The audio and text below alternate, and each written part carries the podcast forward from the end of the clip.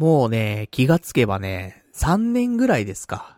えー、仮想通貨の方をね、保持しているわけなんですけどもね、えー、もうそろそろ決済しないといかんと。で、私もね、まあ、数ヶ月前ですか。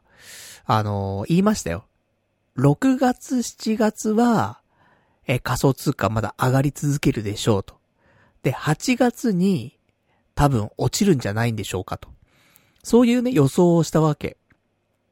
で、俺は6月末には決済しようと思ったんだけど、決済できず。そして7月入って7月末でも決済できず。で、今8月に入ったわけですよ。で、8月そろそろね、もう、お盆かなと思ってさ。お盆あたりで、まあ、一気に下がったりとかね、なんか大きな動きがあるんじゃないかと思っていて。ちょっと怖いななんて思っている、いたのと、また合わせてさ、ね、もう8月も17日とか18日だからさ。もう月末に近づいてくるわけだよね。結局、8月の前半はまだ上がってるかもしんないよ。後半になったら多分結果的に下がると思うんだよね。そういうタイミングもあったりとか。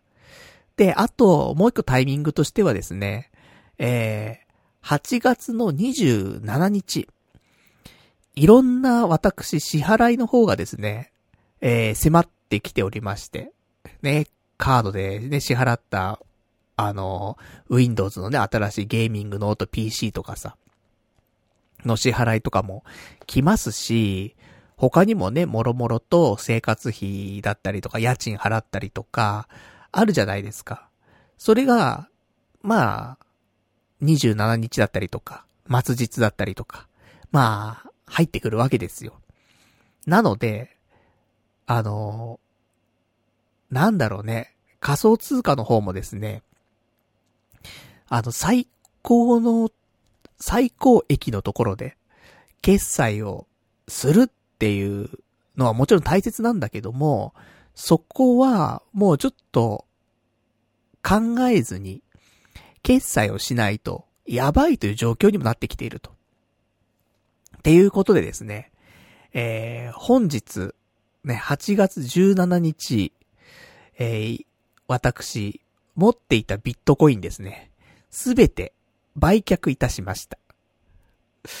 なかなか決断つかなかったんだけどね、今日、なんとかで決断しましたよ。長い戦いだった。3年以上かかってね、決済しまして。で、一応、えっ、ー、と、今持ってる仮想通貨に関しては、えー、モナコインだけ持ってます。って言っても、日本円で10万円ちょっとぐらい、ほんとに10万円ぐらいの分の、えー、モナコインは持ってますけども、300モナコインとか、そのぐらいなのかな？うん。300じゃねえ、580か。580モナコインとかだと思います。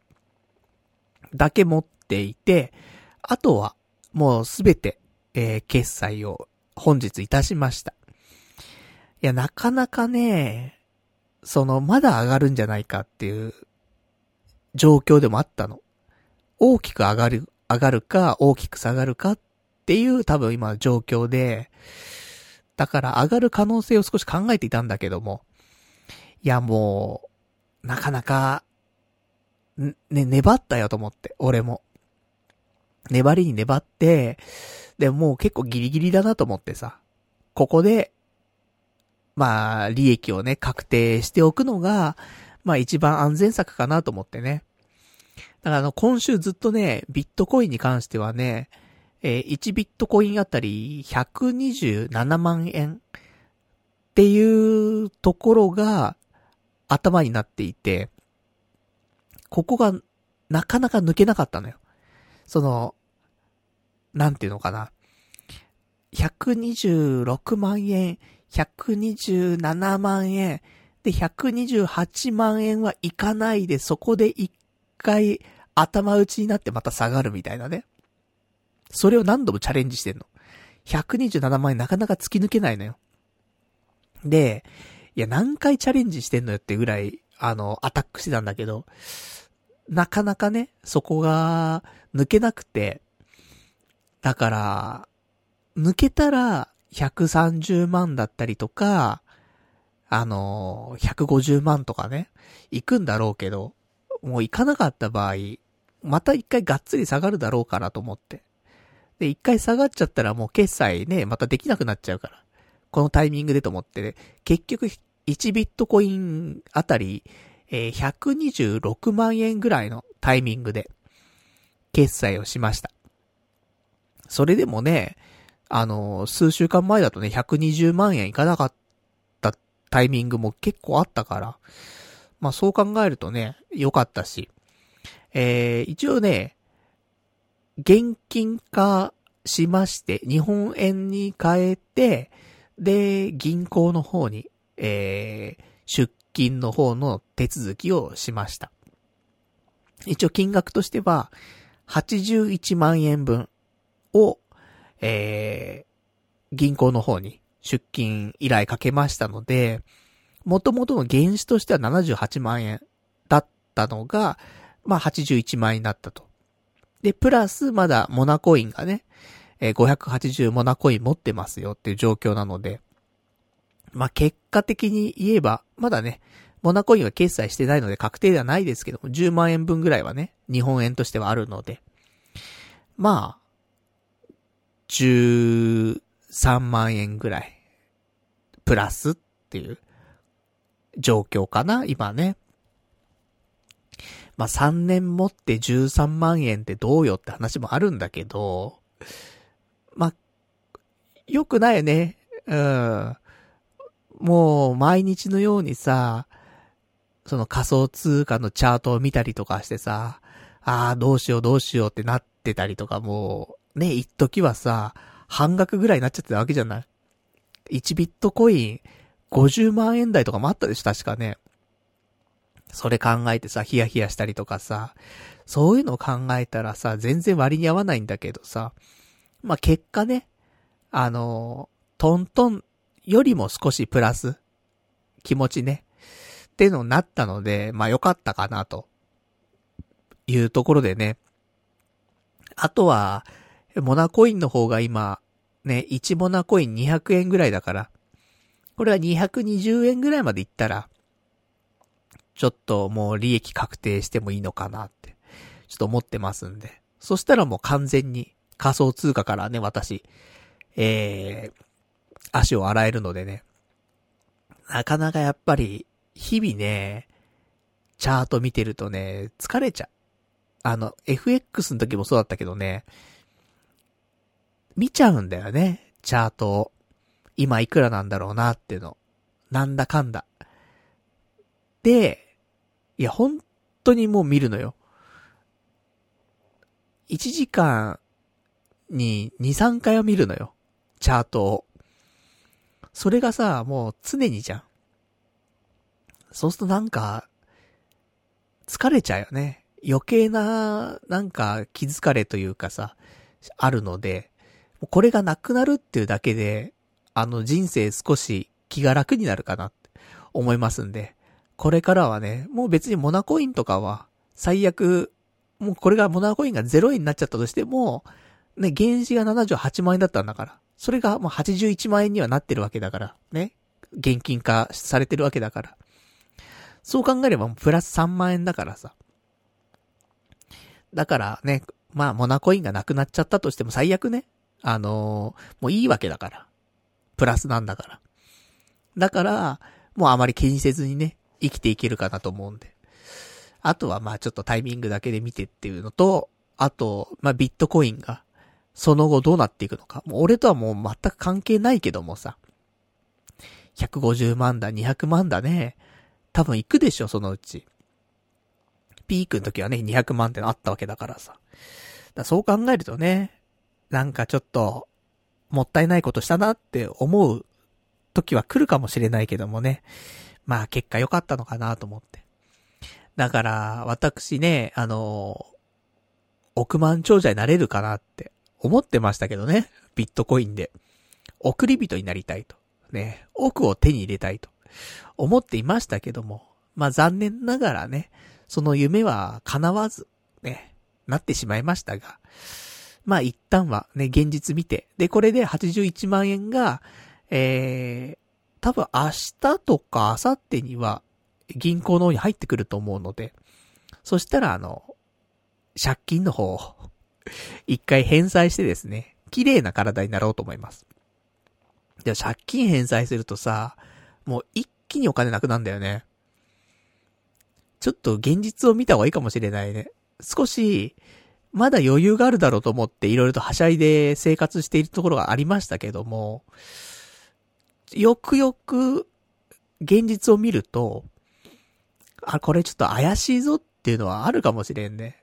一回モナコインも、ちょっと決済した方がいいのかもしれないね。それで、えー、借金返して、借金返して、あれこれダメかもしれない。破綻してるか？怖いですね。ね。ちょっとどうなるのかわかりませんけどもね。まあ、少し、明日、明後日でね、うん、ちょっと金額の方は確認してね、行きたいと思いますんで。やばいかもしれないね。うん、思ったよりもね。いけませんね。ちょっと、節制しないといけないかもしれません。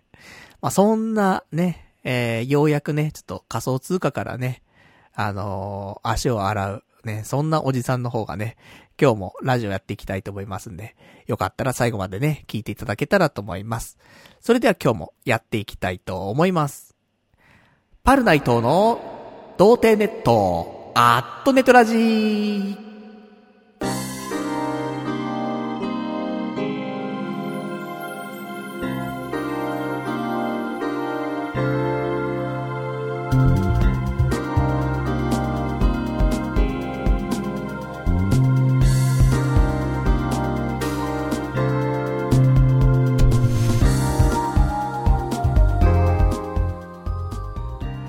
改めまして、童貞ネットアットネットラジーパーソナリティのパルナイトです。こんばんは、というわけでね、いや、ほんと仮想通貨の決済、ね、お待たせしましたね。お待たせしすぎたのかもしれません。というところでね、3年、多分3年ぐらいだよね。ちょっとちゃんとした、えー、年月の方わかりませんけども。そのぐらいね、経っております。ね、下手したら4年ぐらい経ってるかもしれないんですけどもね。まあ、ようやくってところでね。まあ、これで私も肩の荷が下りたなっていうところなんでね、よかったよかったというところですけどもね。あとは、ちょっと現実的にね、えー、お金の方の計算をして。でも、ね、あの、一旦は、その借金の方が消せるので。いやー、ちょっと新たな借金もしちゃってるからね。何新たな借金ってと思って。なんか、リソナ銀行ってさ、えっ、ー、と、俺の、なんだろう、俺は50万円まで借りられる枠があるのね、リソナ銀行に。で、30万円ぐらいとか借りてたんだけど、もうちょっと借りてんのかな？ちょっとわかんないんだけども、わ、わかんないこともないんだけど、まあ、30万円ぐらい借りてんだけど。で、毎月、えー、月の頭に1万円は返していかないといけないのね。あ、リボ払いみたいな感じになっちゃうんだけど、毎月1万円は絶対返さないといけないってあるんだけど、それが銀行の口座に1万円入ってなくて、引き落とせなかったらしいの。それがあって、今追加でね、リソナ銀行からお金借りることができなくて、で、久しぶりに、えー、ヤフーカードから、ね、お金を借りてしまいました。あれ？と思って。リソナ金庫から金借りれねえぞつって。しょうがねえなつって。ヤフーカードだつって。でね、借りてしまいましたけど、キャスタのキャッシングね、してしまいました。だから、今、リソナ銀行とね、ヤフーカードのダブルでね、借金ありますから、こいつをね、返済しないといけない。だから81万円の中でね、速攻でまずその借金が、ね、あの、生産しないといけなくなってしまい、さらに、えー、パソコン。買ったね、15万円のパソコンの費用の支払いが27日に来て、で、さらに、家賃。で、さらに、他の水道光熱費、あと、まあ、他の生活費、かかると。あれ？みたいな。残るお金はいくらですか？みたいな。なってきますね。怖いですね。俺何してんだろう？大丈夫かな？ちょっと、はしゃいでたな。うん。2、3ヶ月全然いけると思ってたんだけど、大丈夫かな ?2、3ヶ月っていうかまあ、約半年ぐらいいける目論みがあったんだけど、パソコンも買っちゃったしね。いろいろあったから、もう、そんな残ってないね。うん、ちょっと考えないといけませんね。まあ、そんなね、ちょっと財政難になりつつありますが、それでも私、えー、パチスロに行ってしまうというね、今完全にギャンブル中毒状態になっておりますから、いかんななんて思ってますけどもね。ほんとね、最近、寝てるか、パチスロ行ってるか、もうどっちかなんだよね。ひどい生活、あの人間、ここまで落ちるのかっていうぐらい落ちた生活をしておりますけどもね。いや、ほんと、あの、ベースがさ、まず寝てるなのね。起きてるじゃないの。起きてて、活動してて途中で寝るんじゃないんだよね。基本的に寝てて、で、途中で活動するみたいな感じなんだけど。で、寝てるじゃん。で、活動するときはスロットしてるみたいな。週4ぐらいでスロット行ってるもんね。だからさ、もう、勤務だよね。ほぼ勤務。朝から行って、夜まで働いて。何やってんだろう？で、別にね、そんな大きく勝てるわけでもないしさ。何してんだと思って。で、一日経つのは早いわけ。だってスロットしてるとさ、朝10時とかからさ、スロットしてさ、なんだかんだやっぱり遅くなるわけ。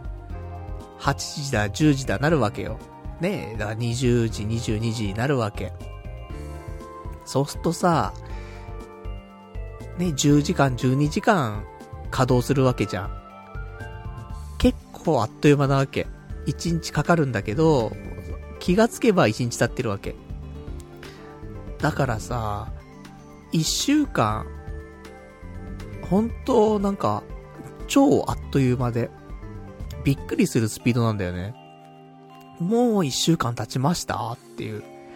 だから先週ラジオしたじゃないで、今日ラジオじゃない？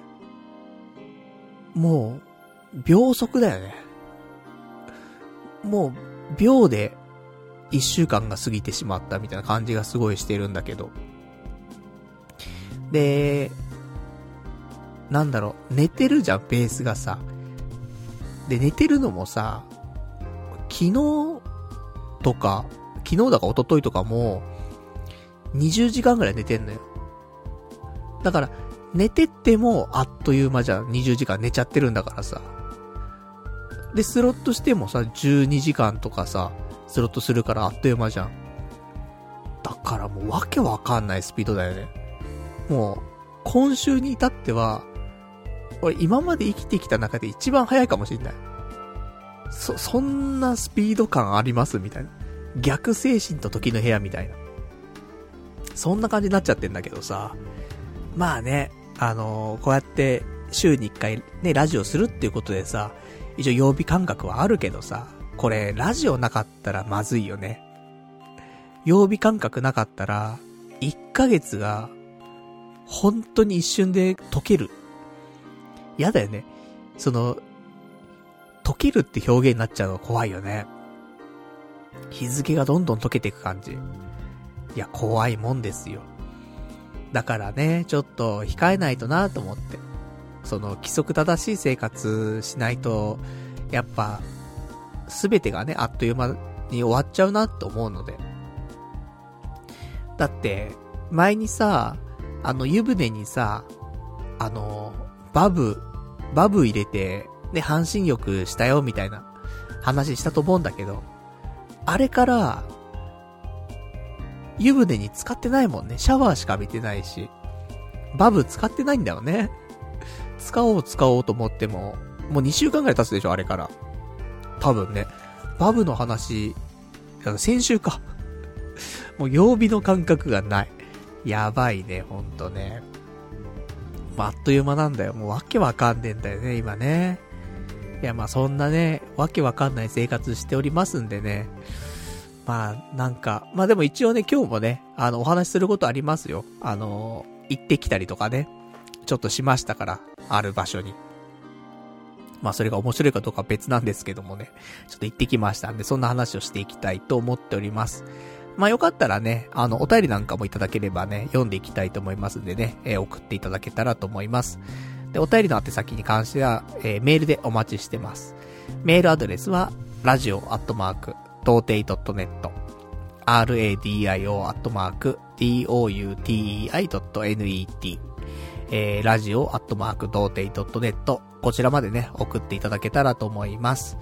えー、リアルタイムであればね、えー、ラジオ中読ませていただきますし、リアルタイムでなければね、えー、次回の放送で読ませていただきたいと思いますんで、えー、ぜひね、送っていただけたらと思います。よろしくお願いします。という感じですね。まあ、そんなところでしょうか。で、今週はですね、えー、まあ、先週ね、オンライン飲み会しますよなんて話したんだけどさ、その、時間がどんどん過ぎてっちゃって、結局、オンライン飲み会ずっとできなかったのね。まあその自堕落な生活しちゃってるから。ね、家帰ってきてね、もう22時だ23時になってるわけじゃない。それが寝てるわけじゃない。もうできなくてさ、オンライン飲み会。でも、さすがにと思って。先週やるって言ったしなと思ってさ。で、昨日ですね、えー、日曜日の夜、オンライン飲み会をね、えー、久しぶりにしたね。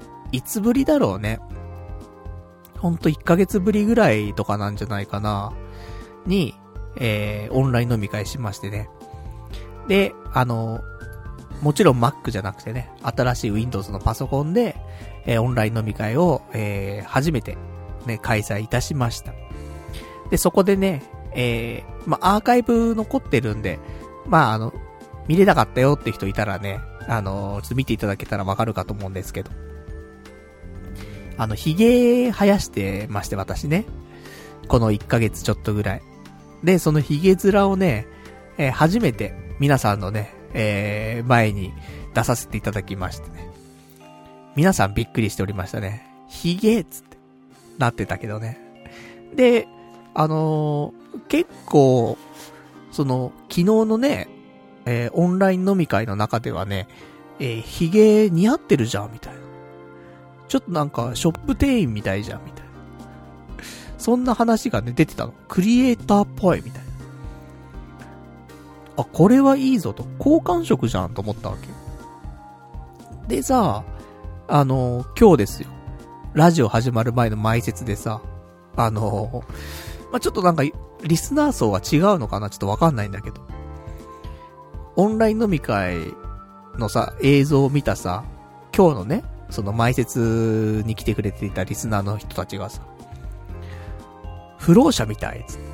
ホームレス、つって。汚い、つって。来るわけ。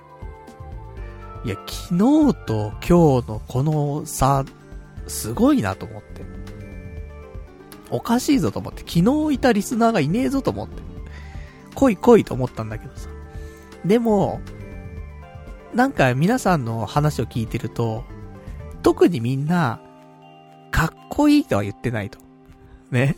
昨日のオンライン飲み会の時もかっこいいとはそこまで言ってなくて、似合ってるっていう表現を使ってたと。だから、ねえクリエイターみたいとか、あるかもしんないけど、でもやっぱ小汚いんだよね、結局。うん。かっこいいとか、ダンディーとか、じゃなくて、うん、パルさんには似合ってると。ただ、汚いみたいな。不老者みたいみたいな。パルさんには不老者が似合ってるみたいな。ね。かっこだよ。ね。パルさん、似合ってますねっていう中に、パルさん、かっこ、不老者みたいに、かっこ似合ってますね、みたいな。なっとるんじゃないかというところで、なるほど、みたいなね。のありましたけど、あの、一応髭もね、整えないとやっぱり汚く見えちゃいますから。あの、まあ、山田孝之さんとかね、キアヌ・リーブスみたいに、あの生やそうかなって思ったんだけど、そっちじゃないなって。さっき、あの、前説の方でちょっと出ましたけど、えー、竹之内豊さん、みたいな髭の生え方、にしたら、いいんじゃないかっていう意見があって、確かにと思って。髭と言って、今かっこいい俳優、ね、汚らしくなくてダンディズムがあってね。そしたら、竹之内豊さん、いいよねって思うから、ちょっとそこ目指してね、髭、整えようかなと思って一回ね。今もちょっと汚い。あ伸び方が。だからうちね、髭トリマーってのあるからさ、あの、まあ、バリカンみたいなやつなんだけどさ、それでちょっと髭を整えて、ダンディズムに行こうかなと思って。だから、あのー、ラジオ終わったらね、私、竹之内豊かで検索しちゃいますからね。なんか検索履歴竹之内豊がいっぱいあって、髭の画像がいっぱいあるんだけど、みたいな。ホモなの？みたいな。なっちゃいますけどもね。えー、まあ、かっこいい男には憧れますから。ね、髭の画像とさ、筋肉の画像とさ、ホモなの？みたいなね。なりそうで怖いですけどもね。まあ、そんな感じで。まあ、ちょっと髭をね、また、今週も、えー、オンライン飲み会ね、したいと思いますからね。まあ、した時にはね、ちょっと髭を少し整えておこうかなと。ね。もう十分伸びてるからね。これを整えれば、結構綺麗に、でも、もう髭整えるのはだるいんだよね。まあ、とはいえ、一回は整えないといけないか。最初が、最初伸ばした、ね、伸ばし始めて、そのまま放置だから、生え揃ってないわけよ、なんか。生え揃ってないっていうかなんか、まばらになってるから。一回これを整えちゃえば、そっから伸びれば、またちょっと違うのかな。なんて思ったりするんで。ね整えるのは週に一回ぐらいでもいいかもしんないけど。今1ヶ月以上ね、放置しちゃってるから汚らしいわけであって。週1ぐらいね、少し整える時間を作ってみると。そういうのも必要かもしれませんね、というところで。またね、次回、え、髭整えたらね、オンライン飲み会したいと思いますんで、よかったらね、えー、まあ、ご参加いただけたらと思っております。まあ、最近ね、ちょっとね、あのー、お酒の方もね、あの、可愛いお酒飲みながらね、配信してますから。ほろ酔い飲んじゃってるからね。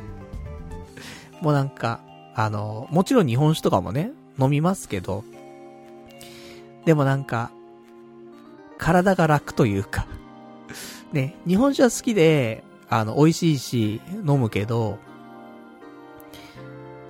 なんか、毎日は飲めないね。うん。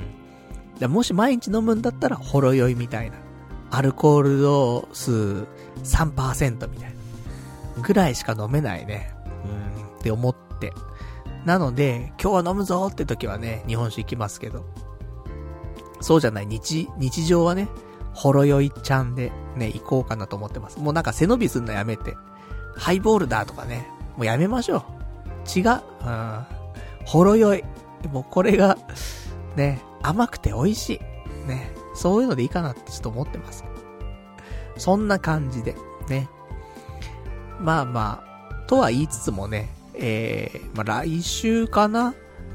ちょっと飲み会、飲み会というかまたね、あの、どっかお店行くんじゃなくてね、人の家に集まって、で、ちょっとね、飲もうかみたいな話出てるんでね。まあ、その時はね、日本酒をね、ちょっとガブガブ行こうとは思っておりますけどもね。まあ、そんな感じの昨今でございますね。じゃあ、あとはですね、えー、もうちょっとメインのお話しちゃいましょうか。ね。今日はもしかしたらちょっと、ラジオ自体がね、えー、2時間やらないで1時間ちょっとぐらいで終わっちゃう可能性もあるので、先にね、えー、ボリュームあるかもしれない話からしていこうと思うんですけど、えー、ちょっとね、あるところに行ってまいりまして、えー、それをちょっとお話ししたいと思うんですけど、皆さん、知ってるかな？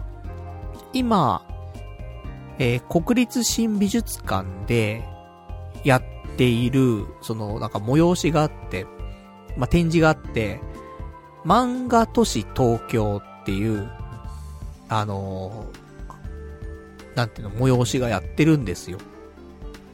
で、こないだ俺テレビでね、CM 見たのかなで、あ、こんなんやってんだと思って。で、ちょっと見、見に行きたいなと思って、で、ちょっと行ってきました。えー、場所はその、今言った通りね、国立新美術館で、で、えー、まだから場所がね、近いの意外と、うちからは。あの、乃木坂駅から直通で入れてさ。だからもう、すごい近くて。で、お、大丈夫かな？怖ね。ちょっと今なんか音声が乱れたかもしれませんけども。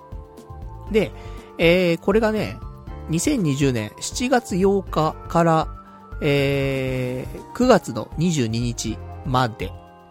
で、お休みは火曜日らしいです。で、あとは、そんな感じかな。で、やってる時間が朝10時から、えー、18時までやってますというね、感じですね。入場は閉館の30分前となっております。で、なんか、こういう、この手の展示って、なんか古臭かったりとかって多いと思うんだよね。あの、漫画の歴史を、みたいなさ、なるとさ、やっぱ時はそうがとかさ、あと、もっとマイナーな人のやつとかさ、多かったりすると思うんだけど、もうパンフレットとかからも、あの、見て取れるんだけど、パンフレットからはキャラクターがね、いくつか載ってるんだけど、えー、エヴァンゲリオンとか、ガンダムとか、あとは、これは桜大戦なのかなとか、あと、こち亀とか、初音ミクとか、えー、セーラームーン、あとゴジラとかね。だからその歴史もありながら、現代もありながらっていう感じで、結構幅広くアニメと漫画、ね、漫画都市東京っていう表現だけど、もうアニメも漫画もだね。で、あとゲームも少し絡んでいて、ポップカルチャーって感じの展示だったのね。で、意外とね、えー、良かったなって思って。まあ、あの、お値段そこそこするのよ。えー、1600円すんの。一般だとね。1600円するから結構高いんだけど、あの、正直、うん、まあまあ、うん、1600円高いな。1200円だったらいいなって思う。でもさ、結構こういう展示ってさ、いや、高いよみたいな。お金じゃなくてもこれ無料でいいっしょみたいなさ、のもあったりするじゃない。そう考えると、1200円の価値はあるなって思わせてくれる展示だから、展示としては結構、あの、いいかなと思ってて。で、えっと、入場の方もね、規制が一応ある程度あって、まあ、当日券も売ってるんだけどさ、俺当日券で買ったんだけど、あのー、30分ごとに入場できるようになってて。で、入れば、えー、閉館の時間まで入れるんだけど。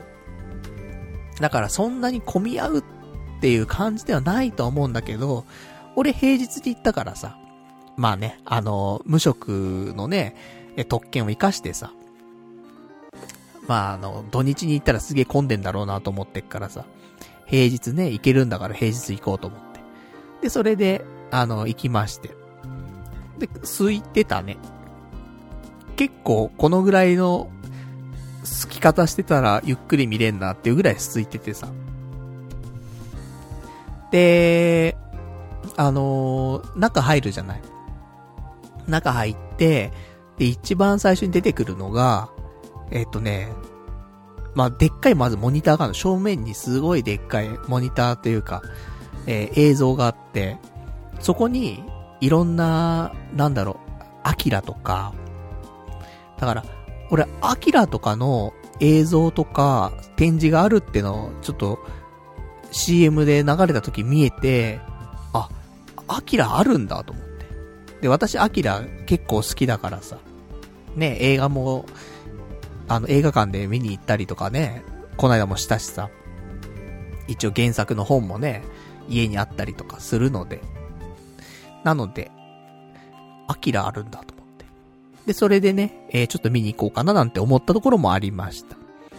で、その入って正面のところにそのでっかいモニターみたいなのあって、かなりでかいよね。映画館ぐらいまではないけども、映画館、ちっちゃいミニシアターとかの映画館の画面ぐらいの大きさあんのかな？の、えー、モニターというか、映し出されてるのがあって、プロジェクターとかなのかな？わかんないけど。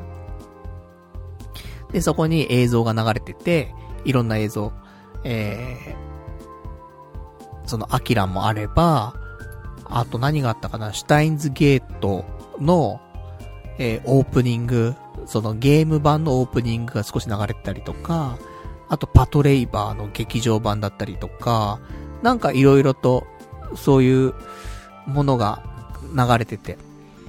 で、取り留めもないじゃない？そんなさ、なんか、いろんな映像持ってきましたとかになっちゃうとさ、よくわかんなくなっちゃうけど、今回この漫画都市東京っていうさ、やつだから、あの東京を一つ舞台として、えー、取り扱っている展示なのね。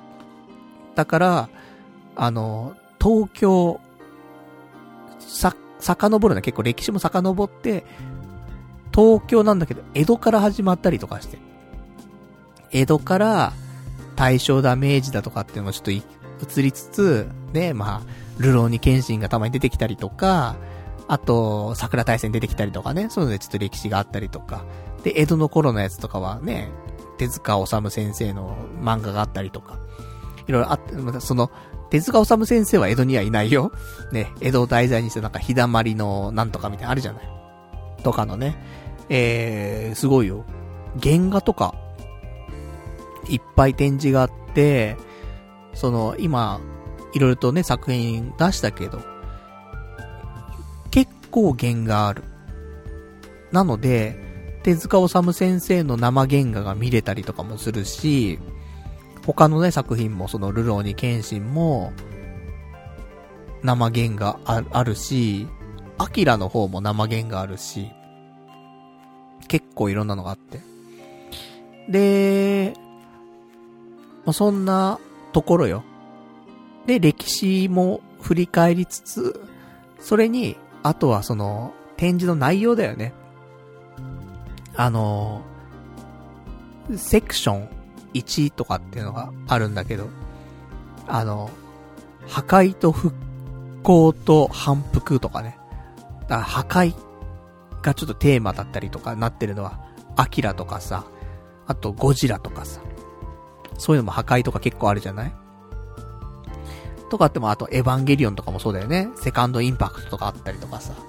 で、破壊があったりとかさ。で、ゴジラあっったりとかもするし、あと、やっぱり、なんか、題材として、戦争もで多少あったりとか破壊だからね。あと、東京大震災とかさ、あの辺が題材になってるとかの作品が出てきたりとかもするし。で、そこから、セクション2に行くと、東京の日常ってのがあって。で、まあ日常になるってくると、結構変わってきて、原始犬とかさ、孤独のグルメとかさ、そういうのも出てきたりとか。で、あとは、なんか、シティハンターとかさ、東京が舞台の、なんかいろんな作品だったりとかね、明日のジョーとかもね。だから、モノクロの原稿とかも、もう、いろいろあるわけよ。すごいよね。結構、名だたる、漫画家の生原稿が見れますよっていうのは、すごく良くて、3月のライオンとかもあるし、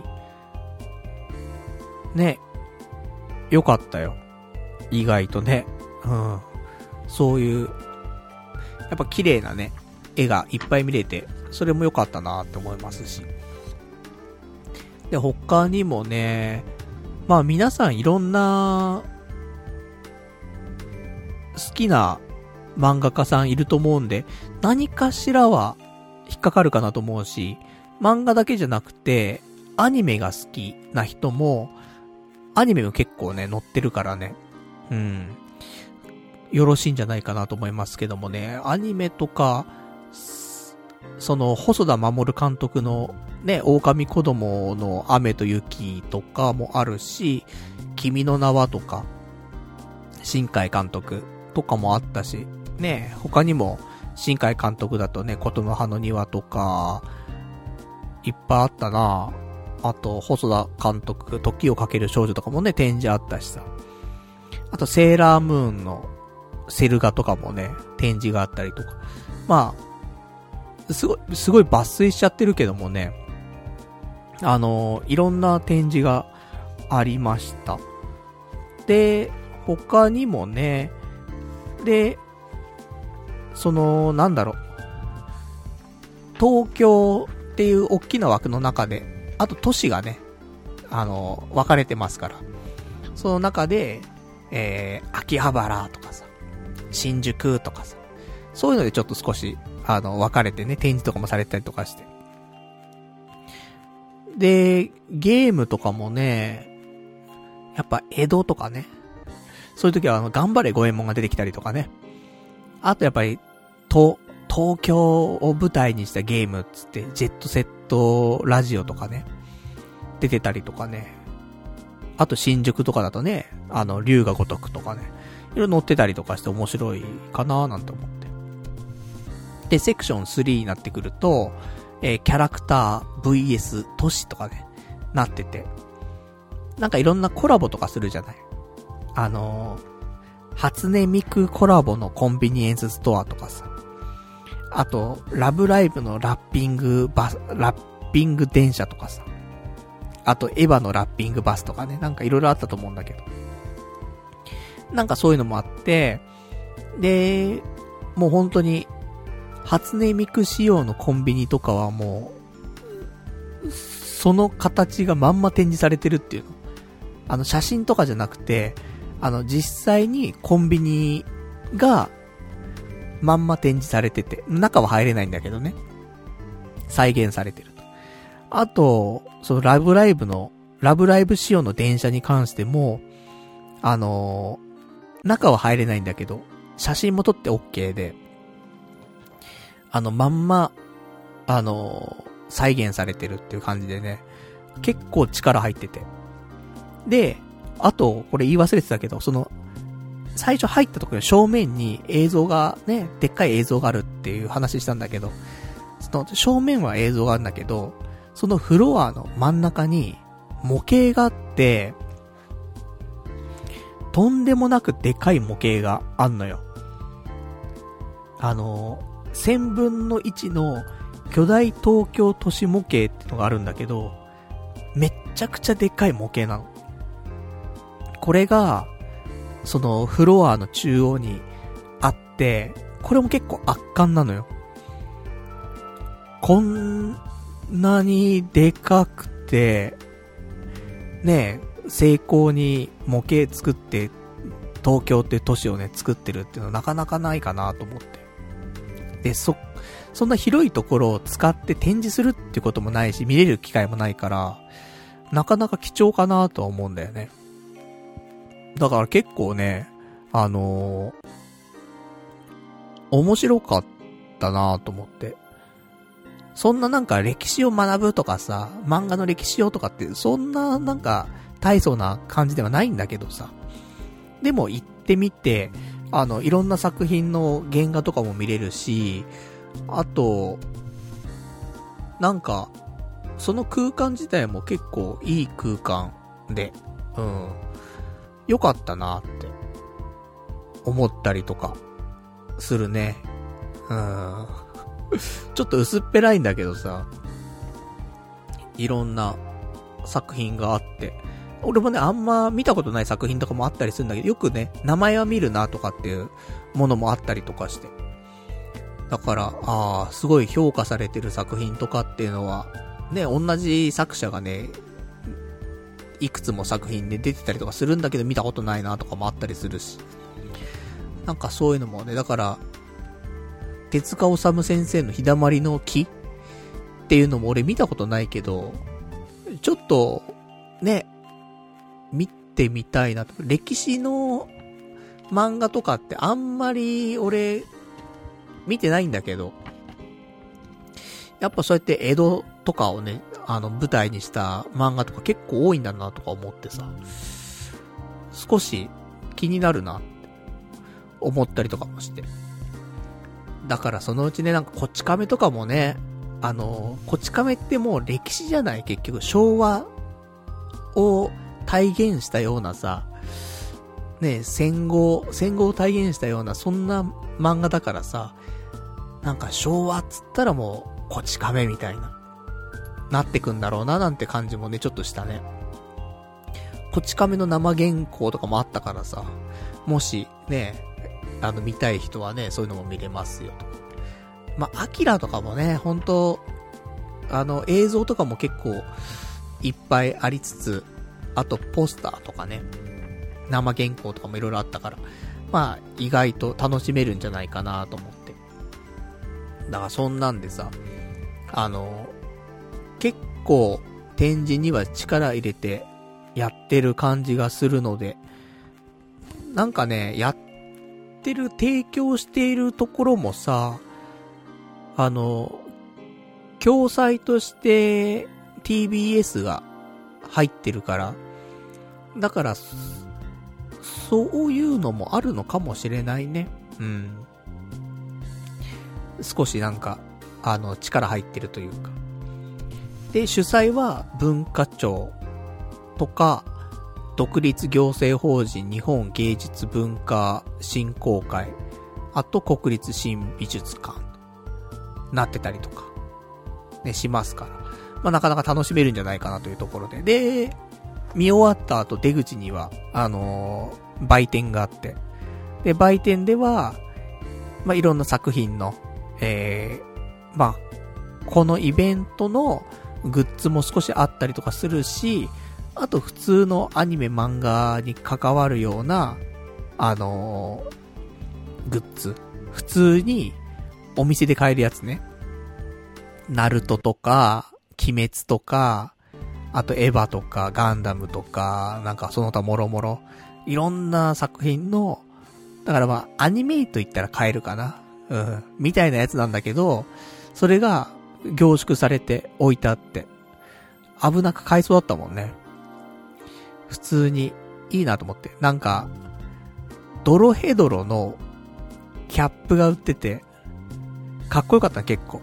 まあ、ドロヘドロ結局俺、4話5話ぐらいまで見て、そっからもうちょっと止まっちゃってるんだけど、でもドロヘドロのキャップ良くてさ、値段も安かった。2800円ぐらいで、ちゃんとしたキャップなのね。良くてさ、結構、かっこいいなと思って。で、被ってて多分バレないだろうなと思ってさ。だから、ね安いなと思って。でも買わないと思って。また、あの、タイミング見て買おうと思ってさ。で、そんな感じでした。うん。まあ、9月の22日までやってるから。で、なんかね、ここには書いてないのかなちょっと今、わかればなんだけど、なんかね、タイミングによって、展示の内容が変わるかもしれんのよ。で、8月、あ、なんかでも変わってんな。表記がまた少し変わってるな。えー、日本の漫画、アニメ、ゲーム特撮2020っていうもので、えー、新しいパンフレットの方にはですね、8月12日から11月3日って書いてあるね。うん。こっちは正しそうだね。もともとのパンフレットの方は、えー、時期が変更になりましたって書いてあるね。うん。嘘でした。ね。何が本当で何が嘘かはちょっと、私よくわからないんですけども、もう確か8月12日からっていうのは CM でやってた気がするので、こっちが正しい気がするね。8月12から、やっぱりコロナの影響でね、多分ずれたんでしょう。なんで8月12からだからもう本当にこの間始まったばかりと。で、11月3日までやってますよってことなんで、あのー、これね、東、国立新美術館でやってますから、まあ、よかったらちょっとね、週末、お休みの時なんかにね、見に行ってみるといいんじゃないかしらという、そんなお話でございました。まあ、そこから何を得るかっていうのはね、人それぞれなんであれですけどもね。まあちょっと歴史のあるアニメだったりとか、漫画とかも、ちょっと見てみると面白そうだななんていうのは私少し感じましたね。で、やっぱり、その東京っていうのが舞台、東京というか江戸だったりとか、っていうね、えー、が舞台になっていると、またそれはそれで、ね、親近感もあるじゃない、やっぱり。ね、宇宙の話だ。まあ宇宙ものもね、面白いよ。だけど、宇宙だと現実味がないけど、東京とかね、だとさ、やっぱ、身近なものだからさ、少しね、現実味もあったりとかして、自分の生活とね、重ねて、なんかなお面白いというか、もあったりするかななんて、いうのを思ったり思わなかったりしましたけどもね。まあ、そんなお話でございましたとさと。まあ、よかったらね、えー、そういう展示もやってますよということのご紹介でございました。えー、じゃあそんな感じで、じゃあちょっとお便りをいただいているからお便りをちょっと読んでいきましょうか。お便りが、えー、ラジオネーム、えー、羊ガエル水族館さん。えー、パルさん、やばいおつまみ見つけたぞ。セブンイレブンのスパイシー焼きカレースティック、128円。えー、惣菜パンのコーナーにあるけど、チンしてもらえ。温めると何の酒にもぴったり合う。かっこおすすめはストロング系のチューハイ。先月末に発売したばかりの新作らしい。機会があったらぜひパルさんも食べてみてくれ。自分のペースでゆっくり食えるし、こんなん100円前半とか信じられんわっていうね、いただきました。ありがとうございます。スパイシー、スパイシー焼きカレーいいで。じゃ今度、えー、オンライン飲み会するときにね、ぜひ、あのー、スパイシー焼きカレースティックを食べながらね、やりたいと思います。ただね、ストロング系のチューハイが合うって言うんだけど、もう最近ちょっと強いお酒はね、あのー、次の日辛くなっちゃうからと思って。ね、あの、ほろ酔いになっちゃいますけどもね、結局ね。多分カレースティックにも合うと思って、でも違うのか。あの、ストロング系の、ガツンとしつつも、レモンとかでさっぱりした感じが合うんだろうね。あー、カレースティック。ちょっと試さないといけないですね。その時はストロング系で行くしかないのかもしれない、知れないね。あ、でも、さっぱりした低アルコールのものがあればいいわけだからね。ちょっとそれを探し求めて。ノンアルコール飲めよ、みたいな。じゃあ、だったらコーラでいいじゃん、みたいな。スプライト飲めよ、みたいなね。なりそうで怖いんですけどもね。ちょっとね、またなんか美味しいおつまみ情報ね、あれば、ちょっとオンライン飲み会に活かしていきたいと思いますんでね。えー、そんなのもね、メールでいただけたらと思います。ありがとうございます。じゃあ、あとはね、今週の他のお話なんですけども、えー、あれにちょっと行ってきたんだけど、えっとね、秋葉原に行ったの。で、秋葉原の方で、ちょっと行きたい店があったんだけど、東京ビデオゲームズっていうお店がオープンすると。いうことで、ちょっと行きたいなと思ってて、で、それちょっと見に行ってきたの。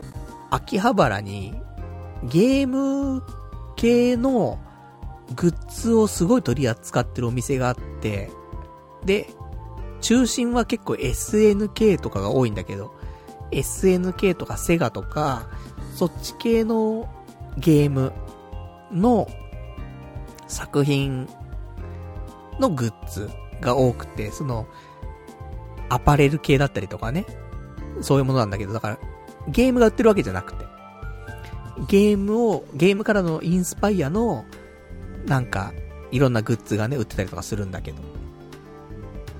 で、このインドアストアっていうのが、閉店っていうか、移転っていうか、することになって、で、そこが、えー、東京ビデオゲームスっていうお店に変わったんだよね。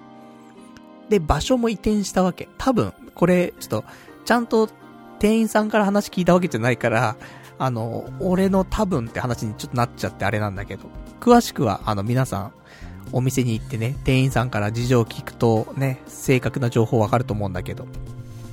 一応俺の中では、そのインドアストアっていうお店が、東京ビデオゲームスっていうお店を出すことになって、で、場所は移転して出すと。で、ここの東京ビデオゲームスっていうのは、どういうところかっていうと、あの、ゲーム、ゲームカフェバーみたいな感じなわけ。で、ゲームも結構 SNK とかのゲームが多くて、なんか、中で、えー、お茶とかするとゲームできますよ、みたいな。ゲームしながらお茶できます。ゲームしながら酒飲めます、みたいな。で、ゲーム好きな人とかと一緒に行くと、楽しいんじゃないみたいな感じなのかなと思って。で、ちょっと行ってみたいなと思ってさ、俺も SNK のゲーム好きだからさ、ね、中学生から SNK のゲームしてね、育ってきましたから。だからそれでちょっとね、あのー、行ってみようかななんて思って。で、えー、秋葉原行ってきたの。で、えっ、ー、とね、飼育、飼育なんとか。ああ、飼育なんとかじゃわかんないよね。ちょっと調べようか。秋葉原、ああ、飼育、飼育ベース。ね。ダメですね、私ね。えっとね、秋葉原の駅からさ、線路下の方にさ、向かって、結構いろんなお店があったりするんだよね。あの、ガンダムのカフェがあったりとか、すると思うんだけど、あ、AKB とかもあんのかな ?AKB のカフェとか、あとガンダムのカフェとか、あったりすると思うんだけど、その続きの方にずっと行くと、そっちの方にも、あの、お店がいっぱいまだあって、で、なんかあの、全国のうまいものが結構ある、そのなんか、ご当地グルメみたいなのが毎日ありますよみたいなお店が続いてて、そのもう一個先に飼育ベースっていう、あのー、またショップが、ショップというかそのエリアがあるんだけど、商業施設というか。で、その中にあります。で、えー、オープンは8月21日なんだけど、えー、今プレオープン中らしいです。なので、まあ行ったらね、見れるかなと思って。で、ちょっと行ってきたんだけど。おしゃれすぎる。まあ、お客さんがね、あの、誰もいなかったの、その時。店員さんが一人カウンターの中にいただけだったんだけど、そんなにスペース大きくないね。多分前の、インドアストアの方が広かった、いや、まあ、変わらないのか。やっぱ飲食店になってるからね。そこで、かなりスペースの関係があるのかもしれないけども、まあ、面積的にはインドアストアの倍ぐらいになってんのかもしんないね。だけど、やっぱお店として、席数としてはそんなに多くなくて。だから、あのー、何人ぐらい入れんのかなあれ。カウンター周りと、あと店内。で、店内にはさ、結構ゲーム機とかも置いてあったりするから、そんなに座れるかっていうと座れるスペースがあるわけではないんだけど。マックス20人ぐらい入んのかなっていうぐらいの規模感のカフェバーです。で、俺夜行ったんだけど、ちょっと青っぽい店内の照明というか、で、洒落てる。うん、おしゃれ。ゲームなのにおしゃれ。ゲームなのにとかって言ってあれだけど。SNK なのにおしゃれみたいな。SNK はおしゃれだろ、みたいな。ありますけど。だそんなんだから、あのー、ちょっと、プレオープン中だし、お客さん誰もいなかったし、一人だったしっていうので、だからちょっとその、お店の雰囲気をもう見て終わっちゃったんだけど、ね、行っただけだったんだけど、いいと思うよ、俺は。すごく。あのー、まあちゃんとね、オープンして、で、たまに、秋葉原とか行ってさ、飲んだりとかさ、する時もあるじゃない。そん時、帰り、二次会というか、もう一杯軽く飲んでかないって時に、この、東京ビデオゲームス、行っちゃうだろうね、多分ね。秋葉で飲んでたら。一軒目ヴァンパイアで飲んで、で、二軒目どこ行くつって。で、メイドカフェ？みたいな。えー、みたいな。どうする？みたいな。じゃあ C 社バー行くみたいな。バニーパレス行くみたいな。いいねーに、なっちゃうけど。バニーパレス行って、ヴァンパイア行って、バニーパレス行って、C 社吸った後に、じゃあ終電までどうしようかみたいな。や、東京ビデオゲームス行くみたいな。いいねーなると思うね。三大拠点。うん。なる気がすんな、俺は。そのぐらい、なんか雰囲気はすごく良くて。女の子と行くかっつったらそういうわけじゃないんだけど。ちょっとゲーム好きな、ね、中、中学高校の頃よく SNK のゲームやってたなみたいなさ。友達と行ったら、これは盛り上がるよね。対戦しちゃったりとかして。いい気がする。雰囲気もいいからなんか、店員さんとかだから俺がね、秋葉原住んでたら、通うかもしれないね。うん。今、行きつけのね、バーとか欲しいなと思ってるわけだから、そんな中ゲームをコンセプトにしたお店って言ったらね、すごいありがたいじゃない。だからちょっと行ってみて、で、店員さんとかね、話がそこでできるようであればね、ありかなと思うけどね。そしたら行きつけの店あるんだよ、つって。行ったらゲームバーみたいな。かっけーみたいな。なる気がするからね。で、ちょっとね、ホームページ見ても、まだなんか、プレイオープンなんでメニューがあったりとかはしないので、なんか、あのー、なかなかわかりづらいと思うんだけど、ツイッターだったりとか、インスタかな？は、あの、アカウントがあるので、そこでね、あの、情報チェックしてもらうと分かりやすいかなと思います。まあ、8月21日過ぎたら、ホームページの方もね、あの、情報公開するのかもしれないんだけども。まあ、そしたらね、まあ、混んじゃうのかな。混んじゃう気はするけど、ちょっと離れてるからね、少し。あの、駅からは、そんな遠いわけじゃないんだけど、でも、あそこまで行くかっていうと、秋葉原から考えると、ちょっと、ね、外れてるところにあるから。徒歩的にはね、多分5分ぐらいで着くと思うんだけどね、駅から。でもなんか離れてる感じするんだよね。でもちょっと、だから、立地的にどうなのかなってあるけども、まあ、潰れないことをちょっと祈ってます。ね、もうオープン前から潰れないことをとかって言っちゃうと、それ大変失礼なんだけど、あのあの立地と、あの席数考えたときに、な、何回転とかして、いくら儲かるんだって考えると、なんかやってけんのかな、ちょっと思っちゃったりはするんだけど。でもちょっと夢のあるね、お店かなと思うんで。あの、オープンちゃんとね、えー、本、本オープンしたら、普通にね、箱、足を運びたいと思っておりますんで。まあ、その時はね、ちょっとまた、あの、レポートしたいなと思いますけど。まずはね、ちょっと手、店をね、パッと見てきましたね本当もう、あと足一歩踏み入れればね、あの、入店できたんだけどさ。なんか入りづらかったんだよね。お客さんが誰もいなかったっていうのもね、ちょっとありましたからね。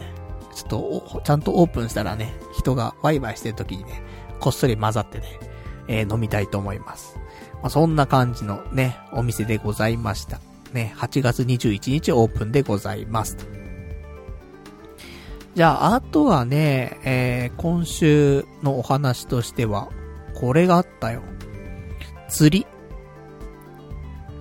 あれ意外と喋ってんな、俺今日。1時間で終わろうかななんて思ったんだけど、1時間経っちゃいましたね。こっから釣りの話をしますけどもね。1時間半だね、今日ね。そしたらね。うん。ずるずるとね、言っておりますけどもね。えー、釣りに行ってきました。久しぶり。去年の11月とか、12月の頭とかが多分最後だったと思うんだけど、えー、そこから久しぶりのね、釣りということで、8月もね、中盤になってきましたけどもね、えー、水曜日かな。ちょっと行ってきました。場所はね、川崎。やっぱね、東京から行くじゃん。東京からしかも車で行くとなると、まあ、千葉よりも神奈川の方がなんか近いイメージがあるのよね。まあそりゃそうだよね。だって、大森とかあっち越え、川越えたらもう、ね、神奈川だからさ。東京からもう神奈川ってそんな遠いイメージないんだけどさ。で、えー、川崎にあります、東扇島西公園っていうところに行ってきました。で、今回はね、えー、昼間じゃなくて、夜釣りに行こうよって話になって、ちょっと夜釣りにね、ちょっと行ってきたんですけど。えっ、ー、とね、朝、朝じゃないよね。夜釣りだから夜なんだけど、19時に集合して、まあうちにね、車、俺をちょっと拾いに来てくれるって話だったから、19時に車がやってきて、で、そこで拾ってもらって、えー、行きましょうというところで。で、まあ、夜釣りなんだけど、まあ、今まで通りのね、えー、装備でいいかなと思って。まあ、特に新しいものを何か買ったりとか揃えたってところもなくて、ただあの、あれだけ忘れないにしたけどね、あの、ヘッドライトっていうの。頭につけるライト。あれは、ね、あの、絶対忘れないようにしようと思って。で、あとはね、久しぶりだったからね、あの、糸の結び方。PE ラインとショックリーダーの結び方とかって、もう忘れちゃってたから。YouTube でもう一回見直してね、SC ノットの結び方みたいなのを復習したりとか、あと、量子結びとかね、ちょっとチェックしたりとか。そんなんありましたけど。まあ、そのぐらいで。で、水曜日19時、来てもらって、拾ってもらって、そのまま行って、でね、20キロぐらいだよ。渋谷から。だからそんな遠遠いかってそこまではなかったんだけど、まあ、気がつけばね、1時間ぐらいで、1時間ちょっとぐらいでね、着きまして。で、意外と近いんだけど、あの、その周りね、えー、駐車場とかはあるわけ。で、トイレとかもあるわけ。なんだけど、コンビニとかは全くなくて、飲食店とか全然なくて、周りに。あの、近くあるかなと思ったんだけど、全然なくて、工業地帯でさ、工業地帯を抜けたところにあるのよ、なんか。その公園が。だから、なんもないじゃん、つって。じゃあちょっと一回戻ろう、つって。で、一回戻ってコンビニ行って、で、晩飯とか買って。あとね、晩飯というか、多分、またコンビニ行くの結構大変だと思うからと思って。朝方のね、その、晩飯、夜食、朝、朝飯。3食分ぐらいね、コンビニで買ってさ。で、じゃあこれでね、準備万端だ、つって。で、行ってさ。で、駐車場は安いのよ。結構そこ。あの、24時間止めても800円とかのね、駐車場で結構お安くて。ね良心的いいと思って。で、あと、それで、ま、着いたらね、駐車場のね、7割ぐらい、7割とは言わない、6割ぐらいはね、駐車場埋まっちゃっててさ。だ、21時ぐらいだよ。21時ぐらいの時点で、もう駐車場が6割、7割ぐらい埋まってるわけ。結構人来てて、平日だよまあ、一応お盆だけどね。お盆休み期間中ってところもあるのかもしんないけど、結構人いんなと思って。そんで、場所取りするわけ。で、あの、場所的には全部ね、あの、柵があって、柵があってすごい、その、横にすごい広がってて、で、海があってみたいな。投げられますぜ、みたいな感じだったんだけど。もう、結構人がいるからさ、埋まっちゃっててさ。で、なんとか、あの、隙間見つけてさ、入ってさ。で、そこでね、えー、じゃあ今日頑張りましょう、つって。で一応二人でね、ちょっと行ったんだけど。で、俺は、もう、例のごとくルアー釣りよ。ね、もう、ルアーで始めてしまったからには、ルアーで釣るまでは終われないみたいなさ。もう引っ込みつかないからさ。だからルアーでね、えー、釣りましょうと。で、友人は、えー、サビキ、サビキ釣り。で、仕掛けをね、用意して釣りましょうと。いう感じなんだけど。いや、釣れないんだよね。まあ、夜はさ、なかなか釣れんよね。って思う。わかんないけど、その、夜釣りに対してあんまり詳しくないからあれなんだけど、まあ、夜は夜でタチウオとかさ、あとアジとか、釣れやすいって話は聞くからさ、そ、そういうのをね、狙っていけばいいんだろうけど。まあ、釣れないよね。で、その日もちょっと暑いからさ、もう、なんだ、海面も暑いんだろうね。もうなんかだから、コンディション的にどうなんだろうって。海面が暑かったりとかすると、魚的にどうなんだろうとかも、その辺知識ないからあれなんだけど、とかさ。まあそういうのもあって、なかなか釣れないなぁと思って。で、頑張ってやってたんだけど、結構途中もね、根がかりとかしてさ、根がかりすんなと思って。何個もね、ルアーがなくなったりすんだけどさ。で、そんな中さ、なんか、ヒットしたんだよね。あの、投げててさ。で、ね巻いて巻いて、そしたらなんか、根がかりかなと思って。いや、動くぞと思って。引っ張ってんな。なんかす、すごい差をしなってるけど、根がかりだったら動かないじゃん。いや、動くんだよ。これは、大物かと思って。釣って釣って巻いて巻いて、動く動くと。ねえ、差をしなってしなってると思って。これは、と思って。で、ねえ、自分の近くまで持ってって、ぐーっと持ち上げて、なんか、黒い影があるわけ。これは来たっしょと思って。大物来たのは初めてだぞと思って。で、見たら、岩っていうね。岩釣るっていうね。なんか、岩っていうか塊もう、げんこつ台ぐらいの大きさの岩なんだけど、石って言ったら、ち、あれだもんね。岩だよね、これだとね。げんこつだよ。ちょっと今目の前にげんこつ用意してみて。このぐらいの岩が、あの、普通のルアーに引っかかって、なぜか引っかかるんだよね。その、海の中ですなんか、プツプツちょっと穴が開いてる岩あったりするじゃない軽石とかじゃないんだよ、全然。重い石なんだけどさ。そこにちょうど引っかかっちゃってて。で、それで引き上げちゃったらしくて、もう、岩を釣るっていうね。だ根がかりして、その岩まんま持ってくるっていうね、感じだったんだけどさ。そんなのが一匹目かよ、とか思って。